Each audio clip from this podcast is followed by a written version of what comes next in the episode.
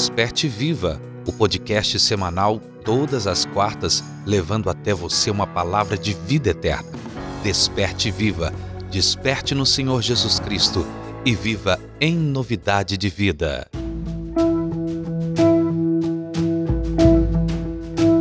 Olá! Nesse primeiro episódio vamos falar sobre algo que já conhecemos e que sempre está no nosso dia a dia. Tem alguma ideia? Vamos seguir. Sendo também a primeira criação de Deus quando fez todas as coisas. Tá sabendo? Vamos mais um pouco. Sempre nos ajuda a ver melhor, a entender melhor. Já sabe? Dependendo de sua disponibilidade, deixa mais visível as coisas, podendo variar a posição e a intensidade. Já sabe qual que é? Alguém já sabe do que estou falando? Nós estamos falando da luz. Sim, da luz Lá em Gênesis, no capítulo 1 e no versículo 3, temos a primeira criação do nosso Deus. O texto diz: E disse Deus: haja luz, e houve luz. Palavra essa encontrada aproximadamente por volta de 243 vezes na Bíblia, na tradução que usamos aqui em Revista e Corrigida. Em João 8 e 12, Jesus é a luz. Em João 1 e 9, o evangelista diz que Jesus é a luz verdadeira. E Jesus, em Mateus 5,14, disse que somos a luz do mundo.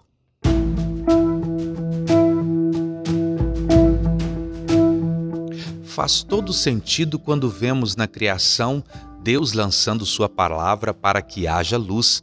Não se pode mensurar como criar na escuridade embora para Deus tudo é possível, sendo que a luz e as trevas para ele é o mesmo, pois os seus olhos contemplam todas as coisas, até o que está escondido em nosso coração. Mas para nossa orientação, a luz é necessária. Não conseguimos seguir um caminho sem que haja luz. Nosso dia a dia, a luz é essencial para alcançar, viver, criar, sentir. Sentimos o que vemos, e o que se expressa diante dos nossos olhos, aí o nosso coração guarda, e a partir dali podemos sempre lembrar daquilo que vemos. Sem a luz isso seria impossível, não enxergaríamos. Um grande poeta disse: Os olhos são a janela da alma. Mas quando falamos de luz por intermédio da Bíblia, a palavra de Deus, vemos no centro o nosso Senhor Jesus Cristo. Sim, Jesus Cristo é a luz e o caminho para nós que éramos perdidos, Ele é a luz e o caminho para os perdidos. Nós, que antes de o aceitarmos vivíamos em trevas, nossa vida era cheia do que não nos podia preencher, pois buscávamos aquilo que satisfazia a nossa carne. O apóstolo Paulo foi um homem muito zeloso às suas tradições e conhecia as leis. A Torá, ou Pentateuco, como conhecemos, que são os cinco primeiros livros da Bíblia, aos 12 anos, Paulo já sabia de có, estava lá na sua mente. Era fariseu, um homem, mesmo com o conhecimento que tem, sem a luz de nosso Deus em sua vida, sempre vai tomar decisões que para a sua alma não será suficiente. Paulo perseguiu a muitos acreditando estar correto no que fazia, mas quando foi resgatado por Cristo Jesus no caminho para Damasco, ele mesmo em sua vida cristã disse em Filipenses no capítulo 3, versículo 8: E na verdade tenho também por perda todas as coisas, pela excelência do conhecimento de Cristo Jesus, meu Senhor, pelo qual sofri a perda de todas estas coisas e as considero como esterco para que possa ganhar a Cristo.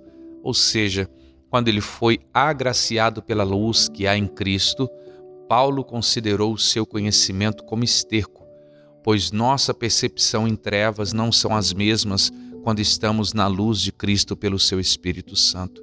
Somos chamados, assim como Paulo disse, para a excelência do conhecimento de Cristo. Quando olhamos para a Bíblia como um livro comum, pode ter certeza que é um livro comum, mas quando olhamos a luz de Cristo pelo Espírito, temos uma fonte inesgotável de sabedoria para nossa alma.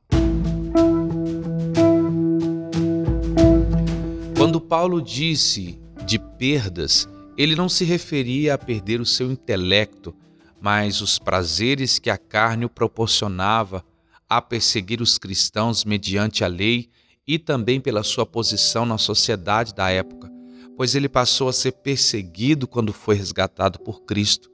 Mas com a luz do Espírito, Paulo agora podia, com seu intelecto e inteligência, tanto quanto chegar a um rei, quanto a um pobre, pois sua fala era rica mediante os estudos que teve no seu decorrer de vida. Quando a luz vem, o que é ruim se retira, mas quando é bom, Deus usa e aperfeiçoa em você para a sua obra e glorificação de Deus Pai.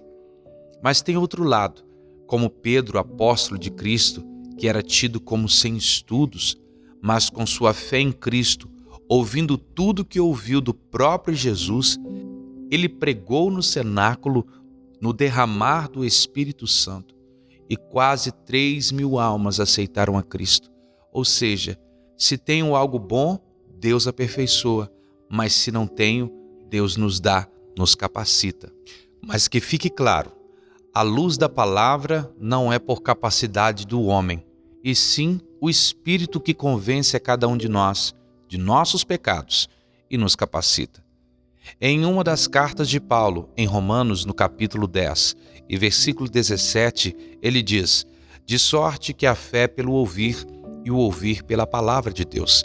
Também em João, no capítulo 11, versículo 40, Jesus disse: Disse-lhe Jesus: Não te hei dito que, se creres, verás a glória de Deus? Basta crer em Cristo e a luz de Cristo habitará em você, se o aceitar como único e suficiente Salvador. E tudo que agora nós estamos falando para você não vem de mim, não vem de ninguém, de homem algum, mas a própria palavra diz em Efésios, no capítulo 2, do versículo 8 ao 10: Porque pela graça sois salvos, ou seja, pela morte de Cristo por mim e por você, e por meio da fé que eu tenho em Cristo Jesus, e isso não vem de vós, é dom de Deus, não vem das obras, para que ninguém se glorie, porque somos feitura sua, criado em Cristo Jesus para as boas obras, as quais Deus preparou para que andássemos nelas. No início falamos que o próprio Jesus disse que é a luz do mundo. Trouxemos um texto que mencionava que a luz veio por Deus mediante a sua palavra. Em João, no capítulo 1, versículo 1, diz que no princípio era o Verbo, e o Verbo estava com Deus, e o Verbo era Deus. Assim nos é correto dizer que Ele, Cristo, é a luz, mas também é o Verbo, ou seja, a palavra que nos traz a luz da verdade. Assim como Deus fez manifestar a luz pela sua palavra na criação, vemos Jesus sendo manifesto em João 3,16, que diz: Porque Deus amou o mundo de tal maneira que deu seu Filho unigênito, para que todo aquele que nele crê não pereça, mas tenha vida eterna. Um plano perfeito da parte de Deus para com a humanidade em Cristo Jesus. Em tudo que Deus nos deixou nas Escrituras, há um reflexo do Filho, sendo este a direção para a nossa salvação, aperfeiçoando o que há de bom em nós e criando uma nova vida em Cristo e com Cristo. Para ter nova vida com Cristo, temos que nascer de novo, como o próprio Cristo disse a Nicodemos em João capítulo 3, versículo 3. Na verdade, na verdade te digo que aquele que não nascer de novo não pode ver o reino de Deus. O que Deus tem para nós está muito além do que os nossos olhos podem ver, pois a luz que brilha naquele que o aceitar vive pela fé em Cristo Jesus. A própria palavra em Hebreus, no capítulo 11 e versículo 1, diz que a fé é o firme fundamento das coisas que se esperam e a prova das coisas que não se veem. Vemos que viver com Cristo não é só almejar o melhor desta terra, mas viver o presente como uma dádiva de Deus e descansar em Deus esperando o melhor da parte do Criador para as nossas vidas. sendo a melhor parte Cristo, nossa salvação. Mas aí vem outro pensamento. Mas se eu aceitar a Jesus, meus problemas vão acabar? De maneira nenhuma. O próprio Cristo disse também lá em João, no capítulo 16 e no versículo 33: Tenho-vos dito para que em mim tenhas paz. No mundo tereis aflições, mas tende bom ânimo, eu venci o mundo. Mas como posso vencer as minhas adversidades? Com Cristo e em Cristo e por Cristo você irá caminhar até a vitória. Não sabemos o amanhã, mas confiando em Cristo, que o amanhã virá sob o cuidado e controle de Deus nas nossas vidas. Lá em Gênesis 1 e 1, podemos ver que Deus criou todas as coisas, portanto, tem o controle de tudo.